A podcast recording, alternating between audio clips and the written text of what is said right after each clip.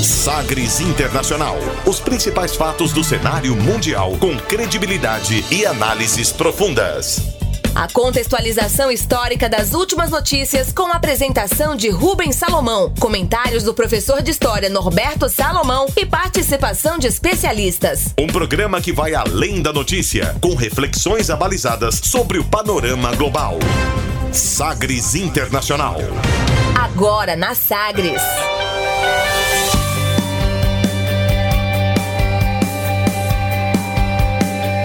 Olá, seja muito bem-vindo à 82 edição do Sagres Internacional. Eu sou Rubens Salomão e a partir de agora com você, ouvinte Sagres, os fatos precisos e análises credenciadas sobre os principais temas mundiais.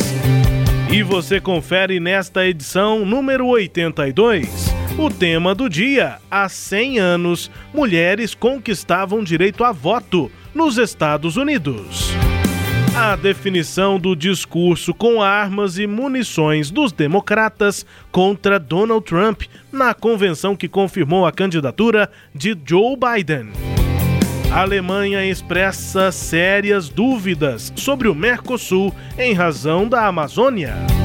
Itália registra maior número de novas infecções por Covid-19 desde o mês de maio.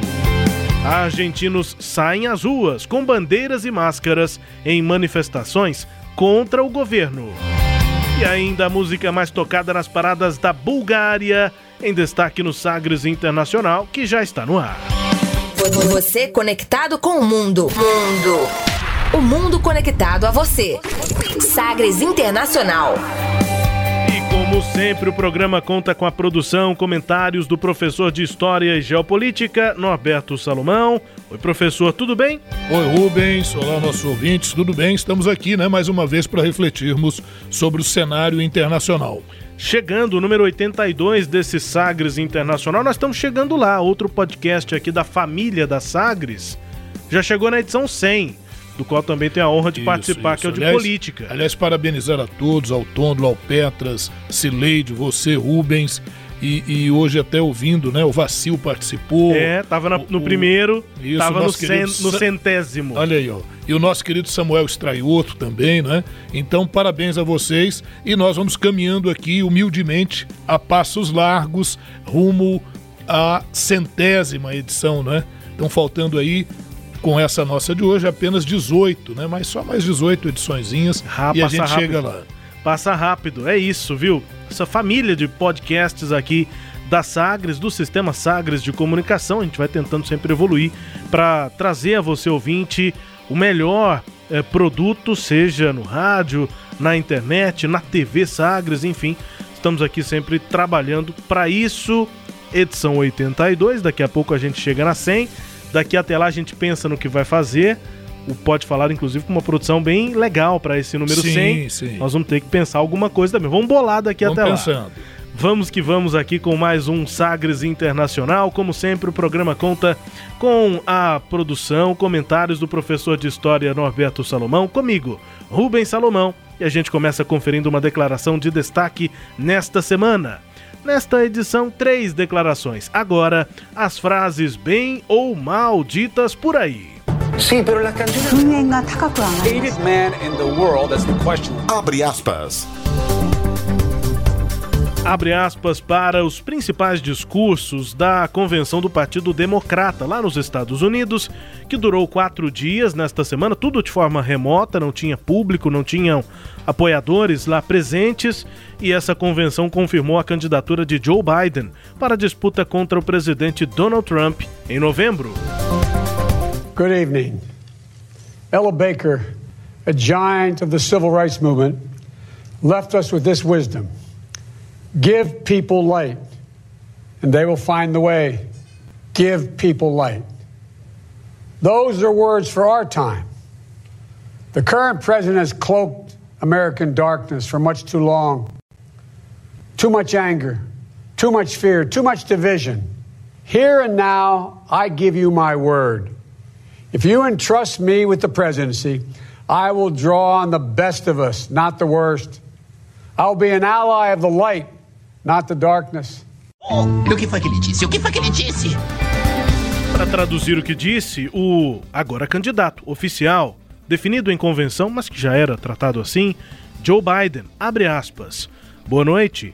Ella Baker, a gigante do movimento pelos direitos civis, nos deixou com essa sabedoria.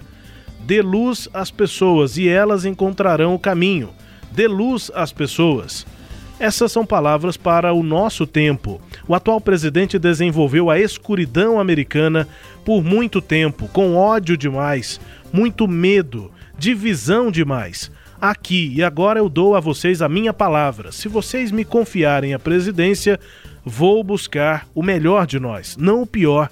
Serei um aliado da luz, não da escuridão. Fecha aspas para Joe Biden, aí fazendo referência a o que representa Donald Trump na visão dos democratas e já mostrando alguns, é, algumas das, das armas que podem ser utilizadas nessa campanha, que agora está só começando campanha de fato. A gente também, além de Joe Biden, houve um trecho do discurso importante de Kamala Harris, que foi definida na convenção vice, candidata a vice do Joe Biden, e também do ex-presidente Barack Obama, sem dúvida ainda a maior estrela né, do Partido Democrata. Primeiro ouvimos aqui Joe Biden, professor, Isso. já mandando recados. É, e aí, viu, Rubens?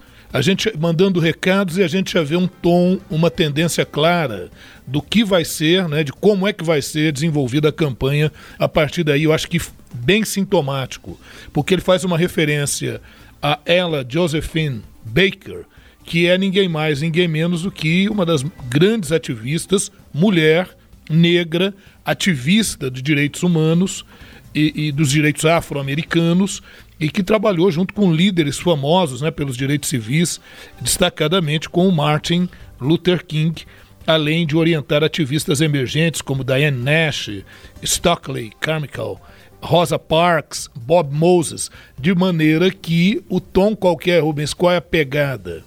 Empatia, a questão do respeito aos direitos civis e aos direitos humanos, a questão ambiental e uma mulher negra, uma ativista, ele já já toma, né? quer dizer, já, é. já traz para a campanha Não, essa só, pegada. Só para né? explicar, essa, essa foi a abertura do discurso, foram as primeiras palavras do discurso. É, eu acho que aí já dá o tom, né? É. Ele fala boa noite, como disse ela, Baker, ele já cita de cara essa referência. Então a gente, o ataque frontal ao Trump certamente será nessa direção.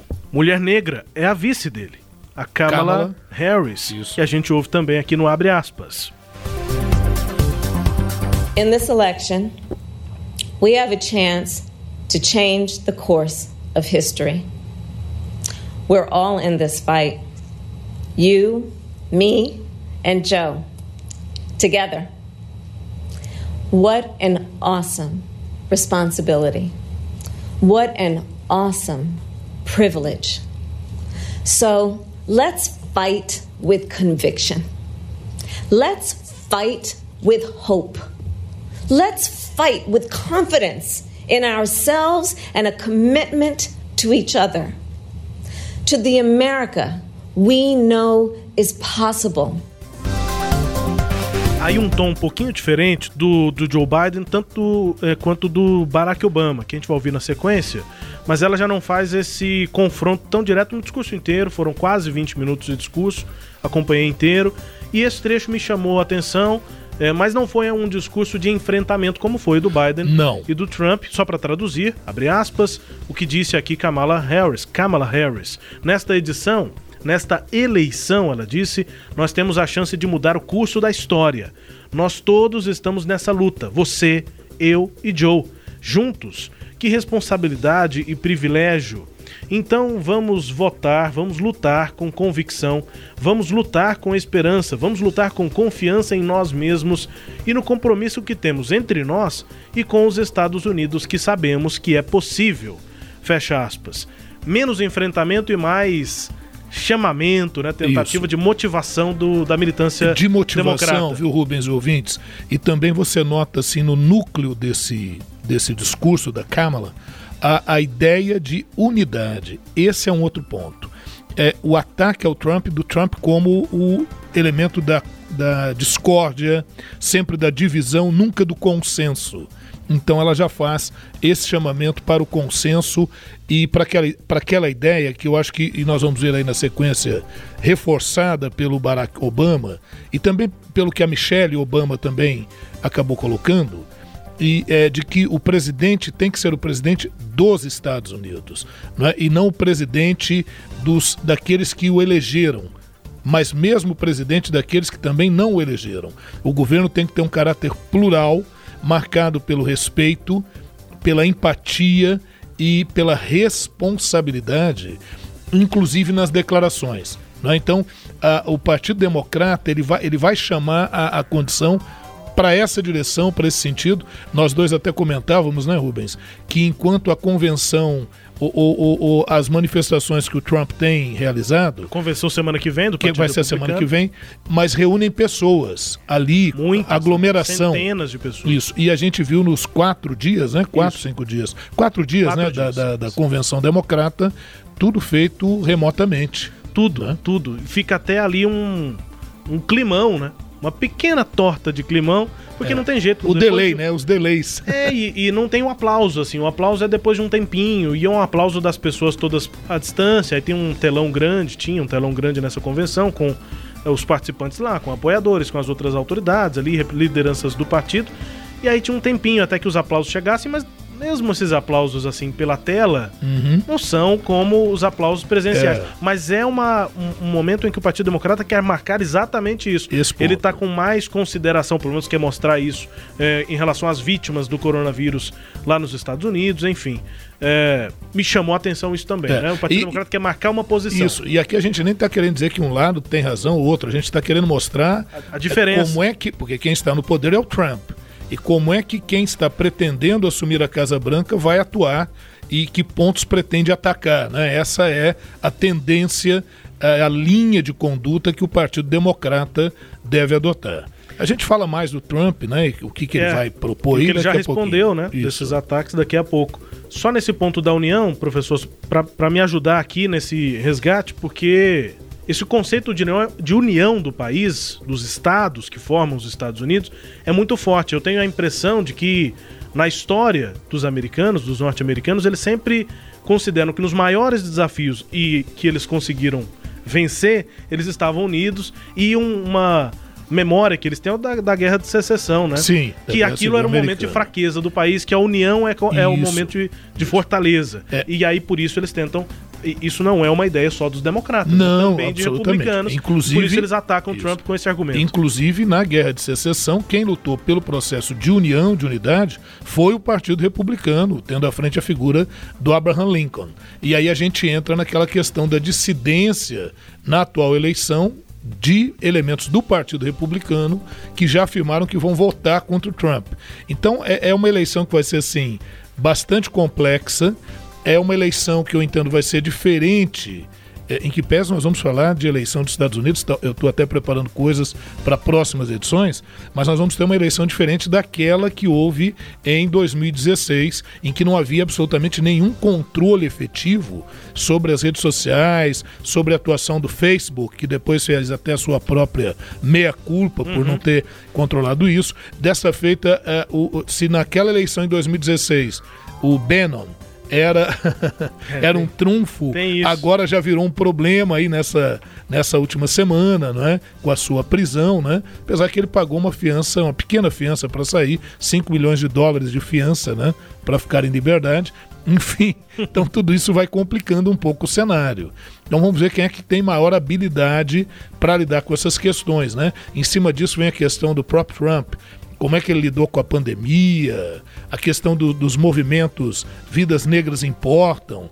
Então, o, o Trump ele não teve, num primeiro momento, uma posição de maior empatia com a questão do George Floyd, enfim, né, nem com as vítimas também da Covid-19, isso tudo vai ser colocado na conta. Então, seja qual for o resultado dessa eleição, é, ele vai trazer uma, um reflexo muito grande, eu diria, em outros lugares do mundo, inclusive aqui no Brasil. Donald Trump hasn't grown into the job because he can't. And the consequences of that failure are severe. 170,000 Americans dead. Millions of jobs gone, while those at the top take in more than ever. Our worst impulses unleashed, our proud reputation around the world badly diminished, and our democratic institutions threatened like never before.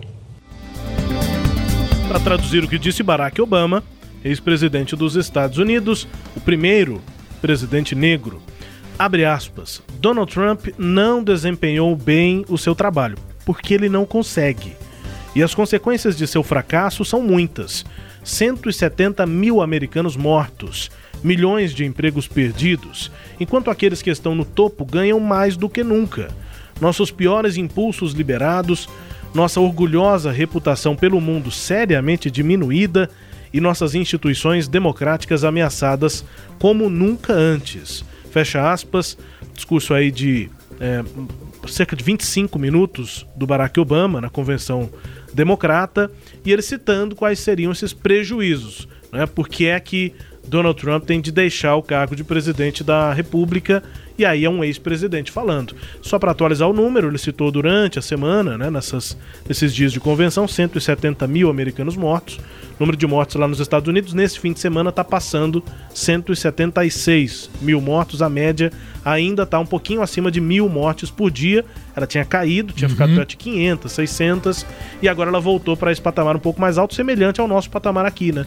Ainda estamos registrando no Brasil pouco isso, acima de mil mortes por isso, dia. É. E infelizmente, não é, Rubens? A, a, a questão também de algumas escolas lá nos Estados Unidos que retornaram e logo tiveram que fechar porque o número de casos aumentou, aquilo que a gente já comentou em algumas oportunidades no programa porque fica aquela impressão que nós somos contra, né, Rubens, a volta das atividades. Muito pelo contrário, nós queremos a volta das atividades.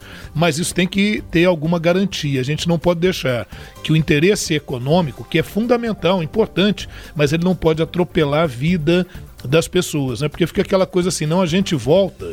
E aí, se tiver algum problema, se os índices voltarem a subir, a gente retorna com o, o, o, isolamento. Só que nesse vai e vem, algumas vidas são colocadas em risco e algumas, infelizmente, acabam se perdendo.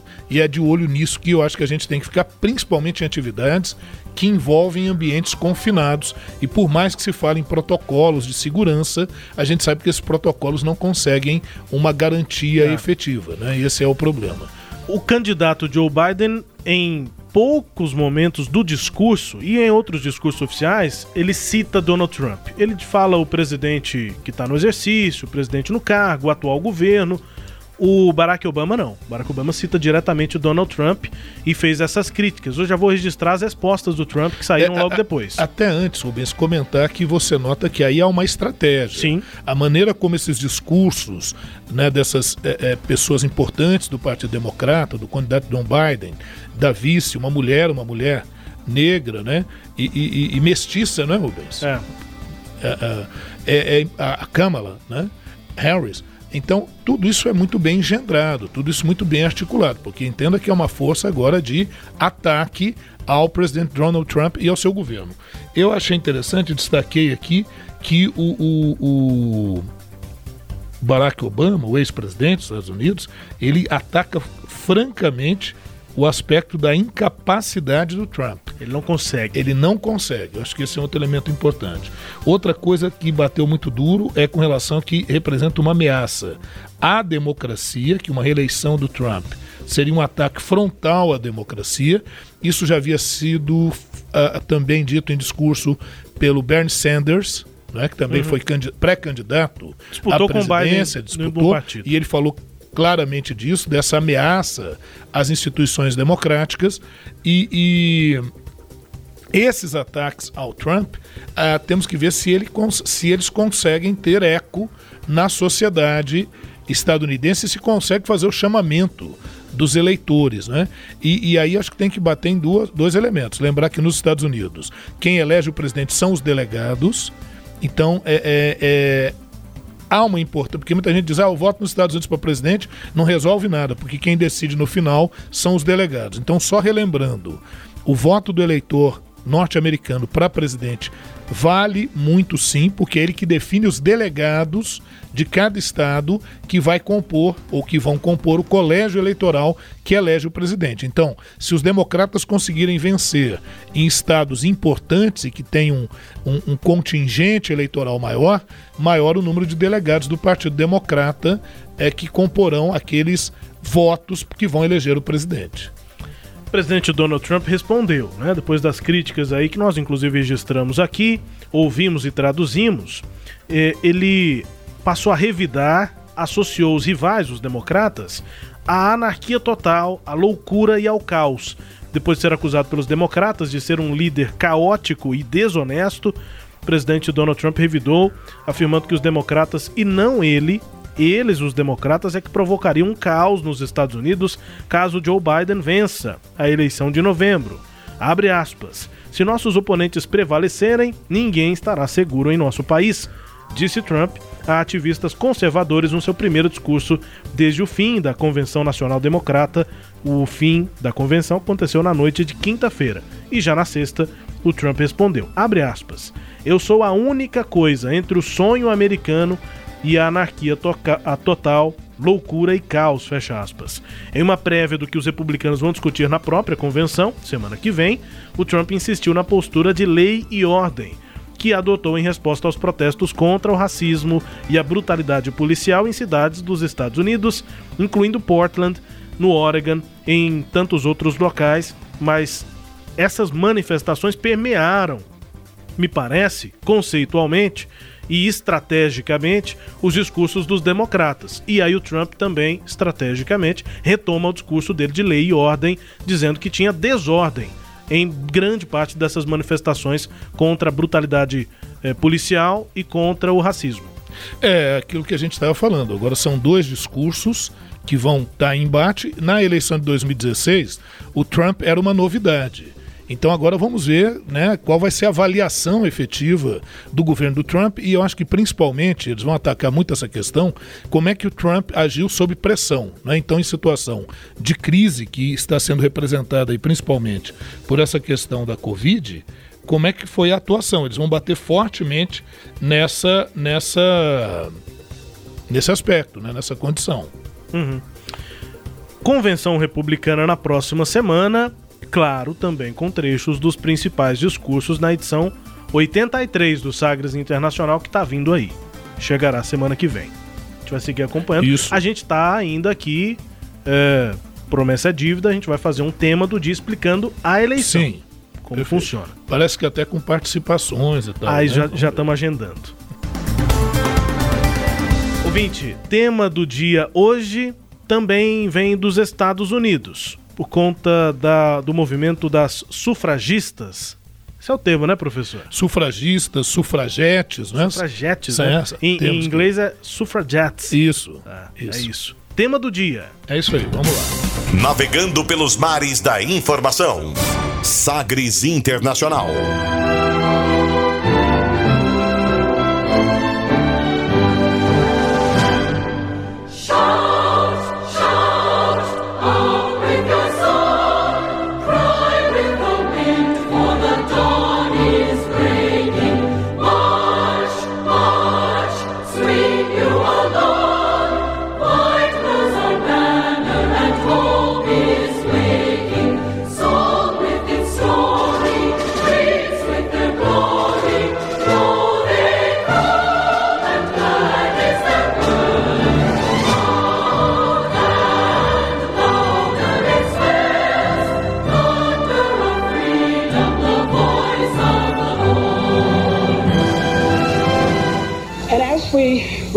Dr. King, let us never forget what the struggle has been.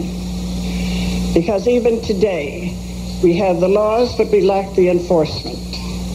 We have made some gains, but we have a long distance to go. And so much that we thought was won, we find is more tentative than we ever. But we all know that God has not brought us this far to leave us.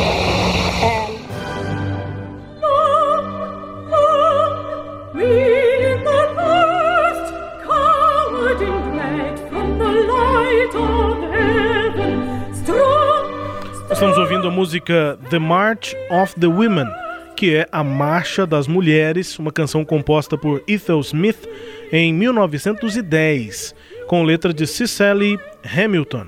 Ela se tornou o hino oficial da União Política e Social das Mulheres e, mais amplamente, o hino do movimento pelo sufrágio feminino no Reino Unido e em outros lugares do mundo mas origem lá no Reino Unido. As ativistas cantaram não só em comícios, mas também é, em momentos em que elas estavam presas, durante greves de fome. Essa é uma música aqui no Reino Unido e em outros lugares do mundo. Nesse momento, pelo voto das mulheres, é, no início do século XX, a, a música composta em 1910 é, marcou principalmente essa luta pelo voto feminino. E aí, a gente continua ouvindo, né? Uma música assim lírica, né, professor? Sim.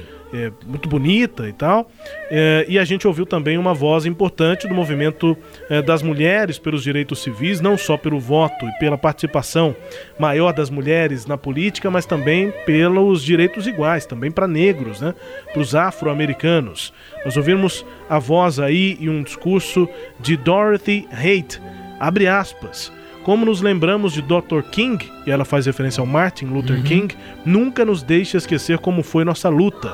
Porque mesmo hoje temos as leis, tivemos alguns avanços, mas temos uma longa distância para percorrer. A luta por igualdade é mais tentadora do que imaginamos. Mas todos sabemos que Deus não nos trouxe tão longe para nos abandonar. Fecha aspas, Dorothy Arene Haight foi uma ativista feminista afro-americana nascida em 1912 na Virgínia, nos Estados Unidos, e morreu em 2010 em Washington, D.C. Esse discurso foi de uma homenagem que ela recebeu em 1990, muito aplaudida, principalmente pelo ativismo, pelo trabalho é, pela, pelos direitos civis das mulheres, mas também dos afro-americanos. O nosso foco aqui é o voto feminino, 100 anos completando nessa semana. Nós estamos praticamente no meio de duas, duas datas importantes para o voto feminino lá nos Estados Unidos, professor. É isso mesmo, Rubens. O voto feminino nos Estados Unidos completando 100 anos. É, o século XIX foi um século que marcou intensamente a luta das mulheres pelo direito ao voto, é o chamado movimento feminista de primeira geração, ou primeira onda, não é? E, e não é por acaso. O século XIX é que marca a transição da primeira para a segunda fase da Revolução Industrial e os baixíssimos salários que os operários ganhavam forçaram as mulheres e também as crianças a irem para o mercado de trabalho. E aí essa forte exploração, o fato das mulheres terem uma jornada muito maior, porque além do mundo doméstico, vão conviver com o mundo da fábrica em condições muito difíceis, e aí elas começam a perceber a necessidade de maior igualdade. Mas isso não surgiu só e não. A, a luta das mulheres por voto ela é, ela é muito antiga, mas é pouco contemplada. Então é lógico que a marca do modelo capitalista, a necessidade eh, de, de, mão de obra, principalmente no contexto da Primeira Guerra Mundial, farão com que após a Primeira Guerra Mundial as mulheres comecem a conquistar efetivamente o direito ao voto. Né? Uh, segundo a Genevieve Fass e Michel Perrault, que tem uma obra que se chama História, nome do livro da obra, História das Mulheres no Ocidente, é, foi justamente nesse contexto do mundo industrializado, ou também nas áreas já industrialização, e que aí marca a inserção efetiva da mulher no mercado de trabalho, que nós teremos esse processo de movimento por igualdade, que genericamente vai ser de denominado de movimento feminista. É lógico, não é, Rubens, que as conquistas das mulheres não se basearam apenas nos movimentos feministas organizados. Vão ter mulheres que, inclusive, vão lutar por esses direitos, mas, ao mesmo tempo, nem se vinculam propriamente a esses movimentos feministas. Aí o que, que acontece?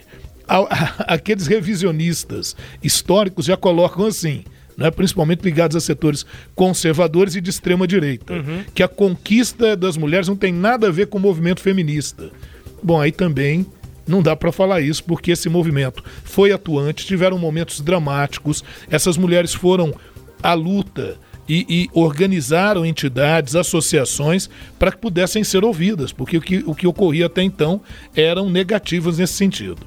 Você Rubens se lembra da Revolução Francesa. Sim. Acho que o ouvinte, se não se lembra, já ouviu falar em algum momento. E em 1789 nós tivemos, no contexto da primeira fase da Revolução Francesa, a Declaração de Direitos do Homem e do Cidadão. Mas pouca gente sabe que em 1791 nós tivemos a, a Marie Gauzet, né, uma francesa, é que estabeleceu, fez ali a Declaração de Direitos da Mulher e da Cidadã. Isso em 1791, é falando da igualdade de direitos entre homens e mulheres, né? Ela se chama Marie Gauzet, mas adotou o pseudônimo de Olympe de Gouges para distribuir seus panfletos, suas ideias, enfim. E ela, ela era girondina, e lá na França tinha aquela luta direita esquerda. Os girondinos direita, os jacobinos esquerda. Os jacobinos subiram ao 1793, tendo à frente a figura de Robespierre, e nesse processo ela acabou sendo presa, entra aí também a questão política, e foi executada na guilhotina, condenada como contra-revolucionária e denunciada como mulher desnaturada. Então veja que entra de novo aí essa essa discussão, né? Aí na Inglaterra, Mary Wollstonecraft é, já tratava dessa demanda também no século XVIII, em 1792. Lá na Inglaterra, a Mary uh, uh, Wollstonecraft estabeleceu a reivindicação dos direitos da mulher, século XVIII, 1792. Aí esses movimentos começam a avançar no século XIX. E quem diria, Rubens? O primeiro lugar em que a mulher terá direito ao voto será em 1893 na Nova Zelândia, lá na Oceania. Depois, em seguida, a Austrália também aprova o direito ao voto. Lá na Nova Zelândia, que tem hoje também uma presidente, né, mulher, uhum. É, é, na Nova Zelândia a, a, liderança foi de Kate Shepard, que consegue aí o direito ao voto feminino. Na Europa foi na Finlândia, em 1906, que a mulher teve o direito ao voto. Né? Então, na Europa como um todo, isso suscitou os movimentos sufragistas ou das sufragetes. Uh, e essa primeira onda ela está muito vinculada como a mulher está indo para o mercado de trabalho, como operária. Está muito, é, é, esse primeiro movimento vai estar tá muito ligado, movimento feminino, muito ligado ao movimento operário. Né? Mas não são só de operárias, são mulheres da classe média. É muito variado esse movimento. Né? É, na Grã-Bretanha, na Inglaterra, o movimento das mulheres é, só vai conquistar o direito ao voto após a Primeira Guerra Mundial. Então, a ampliação desses direitos, sem dúvida, aí, após a Primeira Guerra Mundial e nesse período entre guerras. Oh dear, what can the matter be, dear, dear? What can the matter be? Oh dear, what can the matter be? Women are wanting to vote. Women have husbands, they are protected. Women have sons by whom they're directed. Women have fathers, they're not neglected. Why are they wanting to vote? Women have homes, there they should labor. Women have children whom they should favor. Women have time to learn of each neighbor. Why are they wanting to vote? Oh dear, what can the matter be, dear, dear? What can the matter be? Oh dear, what can the matter be? Women are wanting to vote. Women can dress, they love society. Women have cash with its variety. Women can pray with sweetest piety. Why are they wanting to vote? Women are preaching to sinners today. Women are healing the sick by the way. Women are dealing out laws they may. Why are they wanting to vote? É porque que elas estão querendo vo votar. Música cantada aí na voz de Elizabeth Knight, composta também por ela, mas por um movimento que se chama Songs of the Suffragettes. Uh, são músicas dela, da Elizabeth Knight, e ela lançou esse álbum lá em 1958, Músicas das Sufragettes, em parte inspirado pelo movimento da época, anos 50, 60, 1958 o lançamento dessas músicas, mas claro, também inspiradas na, inspirada nas mulheres que década de 10, que vieram 20, antes né? dela. Antes, é isso, é. é e por que que elas estão querendo votar. Eu, é, inclusive, reproduzi um pouco mais, um trecho mais longo dessa música, porque a letra é realmente muito legal. Ela, o nome da música é Oh Dear, What, uh, What Can The Matter Be? Uh, que é basicamente o, que, o seguinte, oh querida, qual pode ser o problema? E, ou elas dizendo, ou ela dizendo a Elizabeth cantando para algum homem, querido, qual pode ser o problema? E aí a letra diz o seguinte, professor: Querido, qual pode ser o problema? Qual pode ser o problema mulheres querendo votar? As mulheres têm maridos, eles estão protegidos. As mulheres têm filhos, para quem elas são direcionadas. Mulheres têm pais, mas eles não são negligenciados. Por que elas querem votar? Mulheres têm casas onde elas lá elas devem trabalhar, mulheres têm filhos para quem elas devem servir, a quem elas devem servir. Mulheres têm tempo para aprender toda a vizinhança. Por que elas estão querendo votar? E aí ela volta ao refrão, o querido, porque, é, por, que problema pode ter, né? What can the matter be? Querido, que problema pode ter? Mulheres estão querendo votar. E aí ela vai contando o que, que as mulheres já estão fazendo. Elas já fazem isso. E qual pode ser o problema? Que problema que tem? Se é, as mulheres querem que votar, que é, né? e basicamente esse é, é o questionamento é, da música. E aí, no final, ela conclui com o seguinte verso: é, Que problema pode haver? Porque os homens é, têm todos os votos. Why should men get every vote? Porque os homens têm é todos os votos. Música da Elizabeth Knight, de 1958, professor. É isso aí, Rubens. A curiosidade né, é que é, é justamente na, na França, que foi o primeiro lugar a estabelecer efetivamente o direito ao voto universal, lá o direito do voto feminino apenas em 1945. Quer dizer, depois do Brasil. No Brasil, o voto feminino é de 1932, por decreto-lei do Vargas, isso nacionalmente, não é? Porque dentre os estados brasileiros, o Rio Grande do Norte saiu na frente, como primeiro estado a autorizar localmente, na sua Constituição Estadual, o voto feminino. A Grécia, né, que é o berço da democracia, as mulheres só puderam votar em 1952. Então, fazendo essas referências assim, que a gente acha importante colocar, né? É, na Suíça, né, país conhecido pela sua civilidade, em 1971 que o voto se generalizou nos cantões lá da Suíça. Agora, ah, trazendo aí para os 100 anos da, do voto feminino nos Estados Unidos, a figura da Susan B. Anthony, mulher que foi condenada em 1872 por votar é, e só agora ela foi perdoada, perdoada pelo Donald Trump. Isso gerou uma certa polêmica, porque a Susan, ela tanto é uma figura importante no avanço do movimento feminino, ela se recusou a pagar multa de 100 dólares porque é, votou, né, segundo as leis da época, indevidamente, mas, é, é, por outro lado, ela também tem um artigo atribuído a ela, mas que há polêmicas, de crítica ao aborto. E uma das pegadas do movimento feminista é a luta pelo direito das uhum. mulheres ao aborto. Então, é, a Susan é usada tanto de um lado quanto de outro.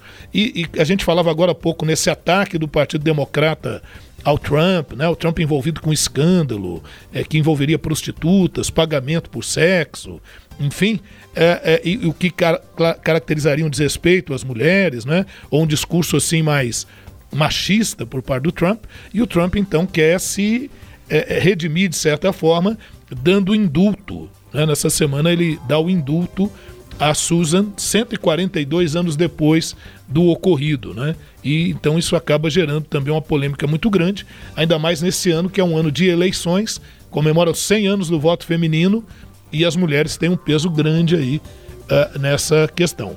Outra coisa, o Biden, o Partido Democrata, habilmente coloca uma vice que é nós já falamos aqui, mulher e afro-americana. E no caso do Trump não é essa a questão, né? O Partido Republicano sequer lançou algo parecido com isso. Então tudo isso vai servir de um jogo aí também nessa campanha eleitoral. Tema do dia, ouvindo mais música.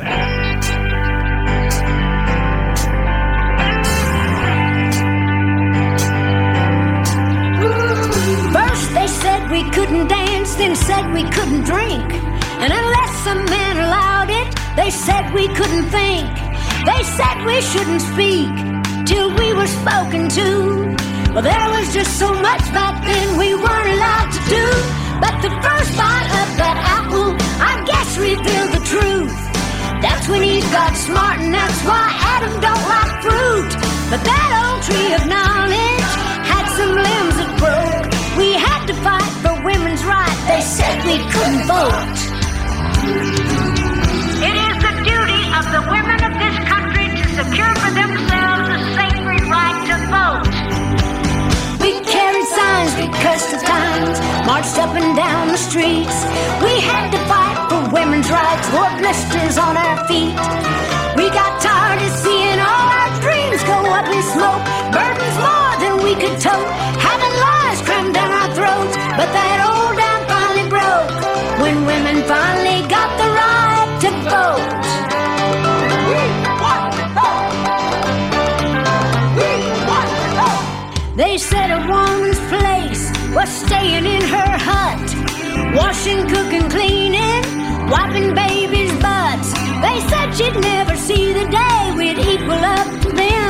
Dolly Parton, um nome importante da música mundial, já tá com 74 anos. E nome importante do rock com essa música se chama 19 Emenda, que é exatamente a emenda relacionada ao voto feminino. E aí a letra diz o seguinte aqui, professor. Olha só. Primeiro eles disseram que não podíamos dançar. Então disse que disseram que não podíamos beber. E a menos que algum homem permitisse, eles disseram que não podíamos pensar. Eles disseram que não deveríamos falar, até que nos falaram. Bem, havia tanto naquela época, não tínhamos permissão para fazer, mas a primeira mordida daquela maçã acho que revelou a verdade. Foi quando Eva ficou esperta. E é por isso que Adão não gosta de frutas. Mas aquela velha árvore do conhecimento tinha alguns membros quebrados. Tínhamos que lutar pelos direitos das mulheres. Disseram que não podíamos votar. É dever das mulheres desse país garan- garanta para si o sagrado direito de voto. Carregamos cartazes, às vezes xingamos, marchava para cima e para baixo nas ruas. Tínhamos que lutar pelos direitos das mulheres. Estava com bolhas nos pés. Nos cansamos de ver todos os nossos sonhos explodirem. No final ela faz menção a um palavrão, se explodirem em algum palavrão, mas a indignação, mas é uma letra que constrói bem, inclusive esse processo aí de voto feminino que ainda permanece, né? As mulheres ainda são subrepresentadas na política. É um processo que vai vem, vem ocorrendo, professor. É isso, né, Rubens? E só lembrar, para você ter uma ideia, que tem alguns lugares em que isso ainda é muito restritivo. Na Arábia Saudita, as mulheres só puderam votar a partir de 2011, a lei, e a votação efetiva em 2015, mesmo assim, É. há ainda restrições, né? Então é, é uma luta, assim, longa, porque nós temos, como já falei até em outros programas aí, 20 mil anos de sociedade, pelo menos, né, de sociedade patriarcal, e esses valores não são fáceis de serem suplantados, não. É isso. Bom, fim do tema do dia nesta edição 82. Daqui a pouco você confere. A Alemanha expressa sérias dúvidas sobre o Mercosul em razão da Amazônia. A Itália registra maior número de novas infecções por Covid-19 desde o mês de maio e os argentinos saem às ruas com bandeiras e máscaras em manifestação contra o governo. É daqui a pouco, o intervalo é rápido, a gente volta já com o segundo bloco do Sagres Internacional. Bem-vindo a Sagres. Em tom maior. Como esse mundo está uma bagunça. Ah, puxa vida, é você mesmo, aquele do morcego? Sim, sou eu, o de Gotham City. Uau, que legal! É, é, mas tem um problema aí, cara. Fique tranquilo, trouxe todas as minhas armas. Então, é que você já tá começando errado em como usar a máscara. Como assim? Eu sou super-herói. É que com a boca e o nariz descobertos, você vai ficar em desvantagem. Vai por mim, velho. Hã? Pra ser herói de verdade nos dias de hoje, você precisa começar usando a máscara da forma correta, tá? Você não esquece. Pelas barbas do morcego? Pioneira no país e a primeira produtora de podcast de política de Goiás. A Rádio Sagres produz 5 horas semanais de conteúdo para podcasts, com material disponibilizado nos principais tocadores e no site sagresonline.com.br. Somos também a principal emissora de rádio na internet em todo o estado. Política, cultura, cinema, música, espiritualidade e informações internacionais. Tudo o que você quer e precisa saber, você encontra nos podcasts da Rádio Sagres. Entretenimento, Jornalismo. prestação de serviços, Rádio Sagres. em tom maior.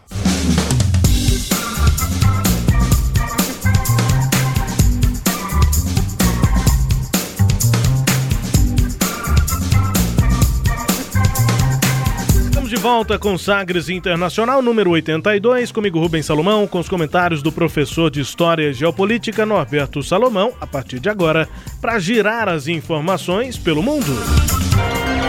Velas ao mar.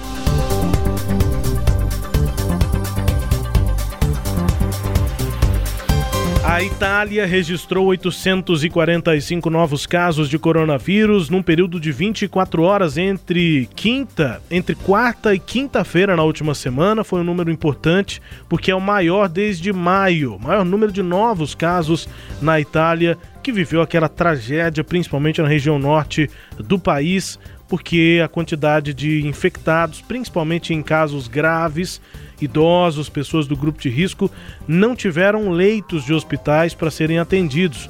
Por isso a situação é um pouco diferente aqui do Brasil, que já tinha um sistema de saúde mais estruturado, apesar de todas as críticas que podem ser feitas ao nosso SUS lá na Itália, as pessoas não tiveram leitos e por isso acabaram perdendo a vida. Muitas pessoas perderam a vida nessa tragédia a península, né, a Itália, registrou 642 infecções no dia anterior, o que confirma uma tendência de alta. O professor Máximo Galli, diretor do Departamento de Doenças Infecciosas do Hospital Respeitado, Hospital Saco de Limão, de Limão, de Milão. Saco de limão? Já pensando numa caipirinha, alguma coisa assim? Abre aspas para o professor Máximo Galli. Não estamos em uma posição tão ruim quanto a França ou a Espanha, mas a situação não é satisfatória, disse professor Máximo Galli, ele é diretor do Departamento de Doenças Infecciosas do Hospital Saco, que fica na cidade de Milão. Ele citou a situação da Espanha, eu já informo também que a contagem semanal de mortes por coronavírus dobrou nessa última semana na Espanha para 131 mortes em uma semana segundo o Ministério da Saúde do país. Os dados mostram como a região da capital, Madrid, está se tornando novamente um importante foco da pandemia. São os indícios da segunda onda na Europa, professor. Pois é, né, Rubens? E aí é, é aquilo que alguns têm discutido. Será que é a segunda onda mesmo? ou é aquela ideia assim de um tsunami, né? Ou seja, a coisa ainda não estava devidamente resolvida, o que houve foi uma queda dos casos, e aí o anseio de retomar as atividades é, fez com que as pessoas se precipitassem, não é? Porque uh, uh, muitos estão dizendo seria uma segunda onda nos vários lugares se os casos tivessem, tivessem sido solucionados e aí retomassem casos é, por um, um, novo momento, uma nova onda, mas nem a primeira onda tinha sido devidamente resolvida. Então as pessoas parecem que no mundo inteiro, não é só aqui, elas não têm levado muito a sério uh, uh, essa doença e, e, o impacto que ela tem. É? Então a, a primeira queda de casos já se pensa em retomar de forma muito precipitada, na minha opinião, as atividades, é sempre com aquela velha conversa, ah, mas temos protocolos aqui de segurança. O que, que a gente tem visto aí pelo mundo, hein, Rubens? Quando se retoma é, as pessoas normalmente não respeitam sequer esses protocolos que já trazem uma série de fragilidades, né? É, e aí não funciona mesmo. E a gente fica muito triste com isso.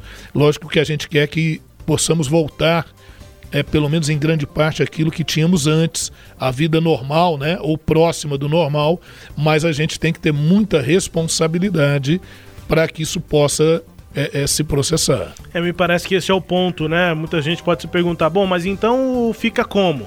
Vamos ficar fechado e com tudo parado, a economia parada para sempre, até sair a vacina que a gente nem sabe quando vai ser? Pode ser início de 2021, pode ser final de 2021. Sim. Não está tão claro ainda. Vai sair, vai. As é. pesquisas estão é. avançando. Mas por quanto tempo? Por quanto é, prejuízo da economia a gente vai precisar ficar? Acho que esse é o ponto. É porque não Sim. dá mais para voltar ao que era. É. A economia tende a retomar e vai retomar mas ela não pode voltar a ser o que era antes. Ela precisa retomar com as pessoas que podem, ficando em casa sim, trabalhando de casa. Muitas, muitas atividades podem ser feitas de casa, ou aquelas que em que precisa sair precisam ser repensadas, e aí vem a criatividade também. Sim. Preciso repensar as atividades para aí sim a gente poder também considerar a economia e as vidas, né? É, o Rubens, esse, esse, é o, esse é o ponto, e eu digo mais é, é, a gente entende e o que essas pessoas afirmam, mas tem que voltar. Será que isso vai ficar o tempo todo? Então, esse é um ponto, é um ponto fundamental, ele é um ponto importante, indiscutível. Lógico que a economia tem que ser retomada, lógico que ela tem que voltar, mas aí é aquilo que a gente fala, ela tem que voltar mesmo. Não adianta você voltar agora, né, voltar de forma precipitada em alguns setores, e aí você funciona durante um mês, um mês e meio, e tem que retomar um isolamento talvez O até é pior, pior, é. não é? Então essa essa que é a questão que se discute, né? Esse é que é o grande problema. Vamos ainda na Europa, porque a União Europeia realiza uma, uma cúpula eh, extraordinária por videoconferência, realizou nesta última semana, sobre a crise na Bielorrússia, né, em Belarus. O, enquanto cresce a pressão sobre o presidente Alexander Lukashenko em meio aos protestos contra os resultados das eleições presidenciais. A líder da oposição, a Svetlana eh, eh, eu tinha conseguido. Tikhanovskaya, não é na, isso, na, na edição passada eu tinha conseguido, professor. É, vai lá, cadê o nome aí? Não, dessa vez o senhor conseguiu falar aí. Tsikhanouskaya, É, algo nesse Tikhanovskaya. nível. É É Svatilana, nossa, nossa amiga Svatilana. Refugiada na Lituânia, era uma opositora que nem no país está, nem na Bielorrússia ela está, Sim.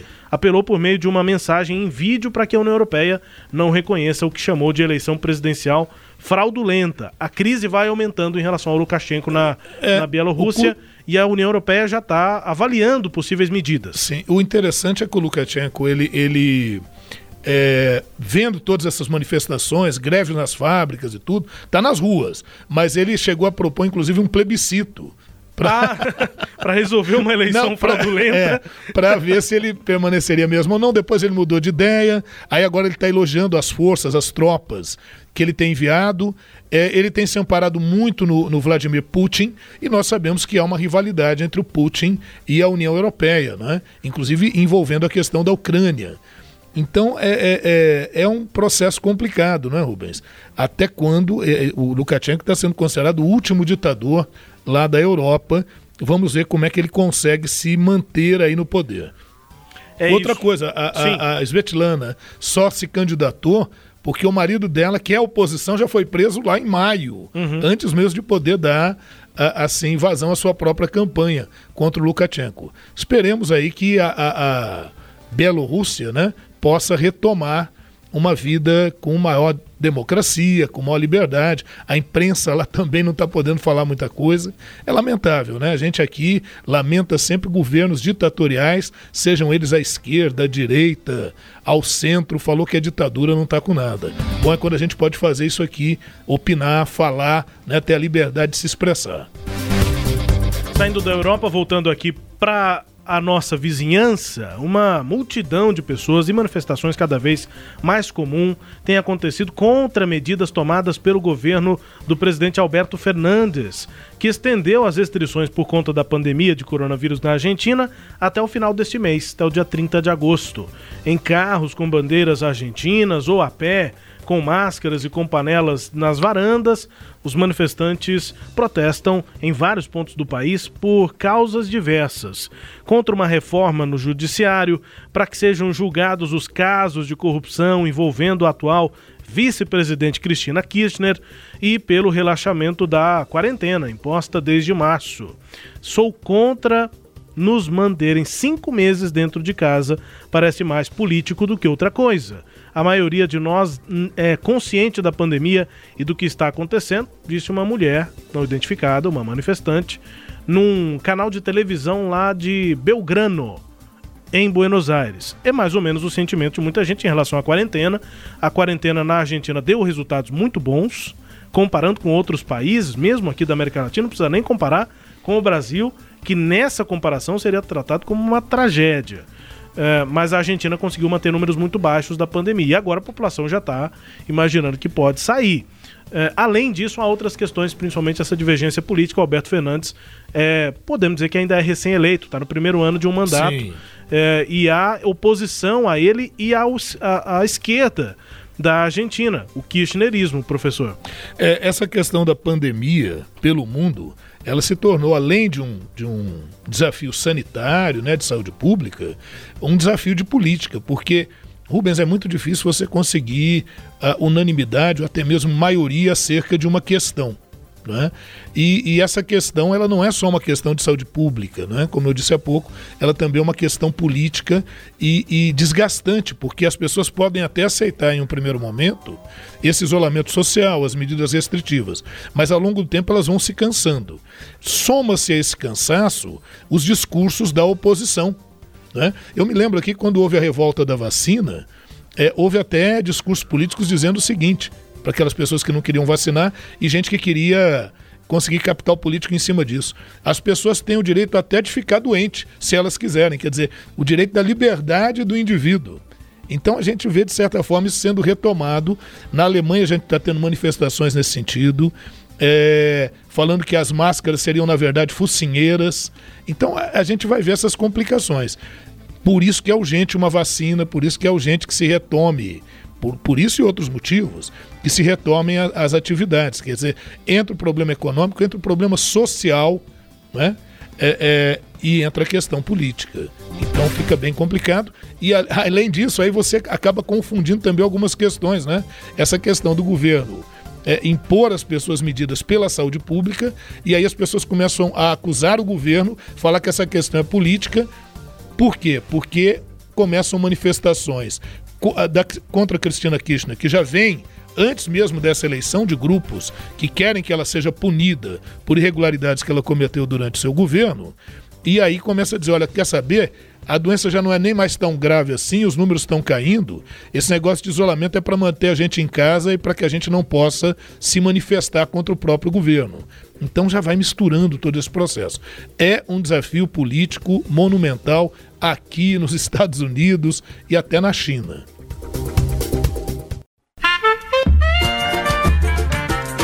O Ernesto nos convidou. Brasil Internacional. Nas notícias aqui relacionadas ao país, no cenário internacional, a situação também ainda é, com relação ao meio ambiente, né? A chanceler alemã Angela Merkel expressou pela primeira vez é, sérias dúvidas sobre o futuro do vasto acordo comercial entre a União Europeia e os países, países sul-americanos do Mercosul, diante da ameaça ecológica que paira sobre a floresta amazônica no Brasil. Temos sérias dúvidas de que o acordo possa ser aplicado conforme planejado quando vemos a situação na Amazônia, afirmou o porta-voz da chanceler Angela Merkel, Stefan Cyber. O, o Cyber, né? Esse vasto acordo de livre comércio foi assinado no ano passado, nós detalhamos aqui, entre a União Europeia e o Mercosul, Brasil, Argentina, Uruguai e Paraguai, mas para ser validado definitivamente ainda tem um longo caminho. Precisa ser ratificado por todos os parlamentos nacionais daqui e de lá. E aí vem algumas restrições, já existia lá naquela época da assinatura, reações contrárias. E agora Angela Merkel chanceler da Alemanha, fala pela primeira vez sobre isso. E a preocupação nessa relação entre o Brasil e a preservação ambiental e a Amazônia, professor. É, e essa questão da preservação ambiental, além dessa questão, envolve um outro aspecto, porque o produtor lá na Europa, ele tem que seguir rígidos elementos de controle ambiental. E aí no Brasil, como tem toda uma dimensão continental, e se o governo não apertar aqui nessas questões ambientais, os produtores lá alegam que vão é, é, concorrer com produtos em desigualdade de condições, produtos que vão entrar lá mais baratos e no qual o produtor desses produtos aqui no Brasil não precisam cumprir as mesmas regras dos europeus. Então, isso é um problema. E já há promessa aí da Bélgica, acho que da França, de que não vão validar esse acordo. E aí a coisa pega. Vamos embora, professor, sem antes conferir música bem tocada pelo mundo. Vamos aí com colombianos que estão bem tocados na Bulgária e em outras partes ali da, do leste europeu. O Fumarato com a música Me Provocas, com a parceria do DJ Dinoro. Confira aí a música, daqui a pouco a gente volta.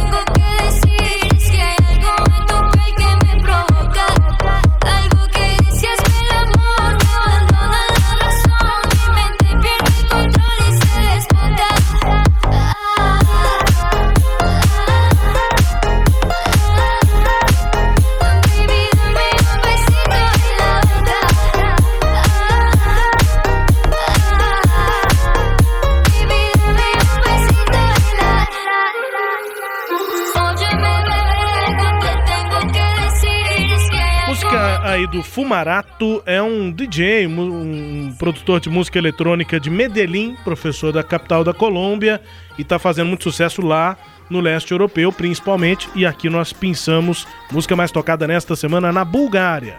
Pra gente ir embora com a edição 82 do Sagres Internacional, professor. É isso aí, Rubens. Muito obrigado aos nossos ouvintes pela atenção. Não se esqueçam de nos acompanhar aí nos tocadores de podcast, né? E nós temos o programa também no domingo, né, Rubens? Horários. programa no domingo. Uma da tarde no sábado, 10 da manhã no domingo. É isso. É isso. Agradecendo também ao Sistema Sagres de Comunicação. Um abraço e até a nossa próxima edição. Tchau, pessoal. Até mais.